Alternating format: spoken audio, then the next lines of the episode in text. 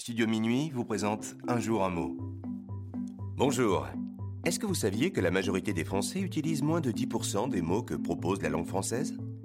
Et pourtant, briller lors d'une présentation, demander une augmentation ou réussir un entretien d'embauche sont des moments où le vocabulaire est essentiel pour faire la différence. Et je ne vous en parle même pas lors des rendez-vous galants. Moi, je vous propose de faire une balade dans la langue française avec des exemples tirés du quotidien ou de la pop culture. On apprendra aussi les synonymes, les contraires et aussi comment le dire dans plusieurs langues étrangères et même en adolescent.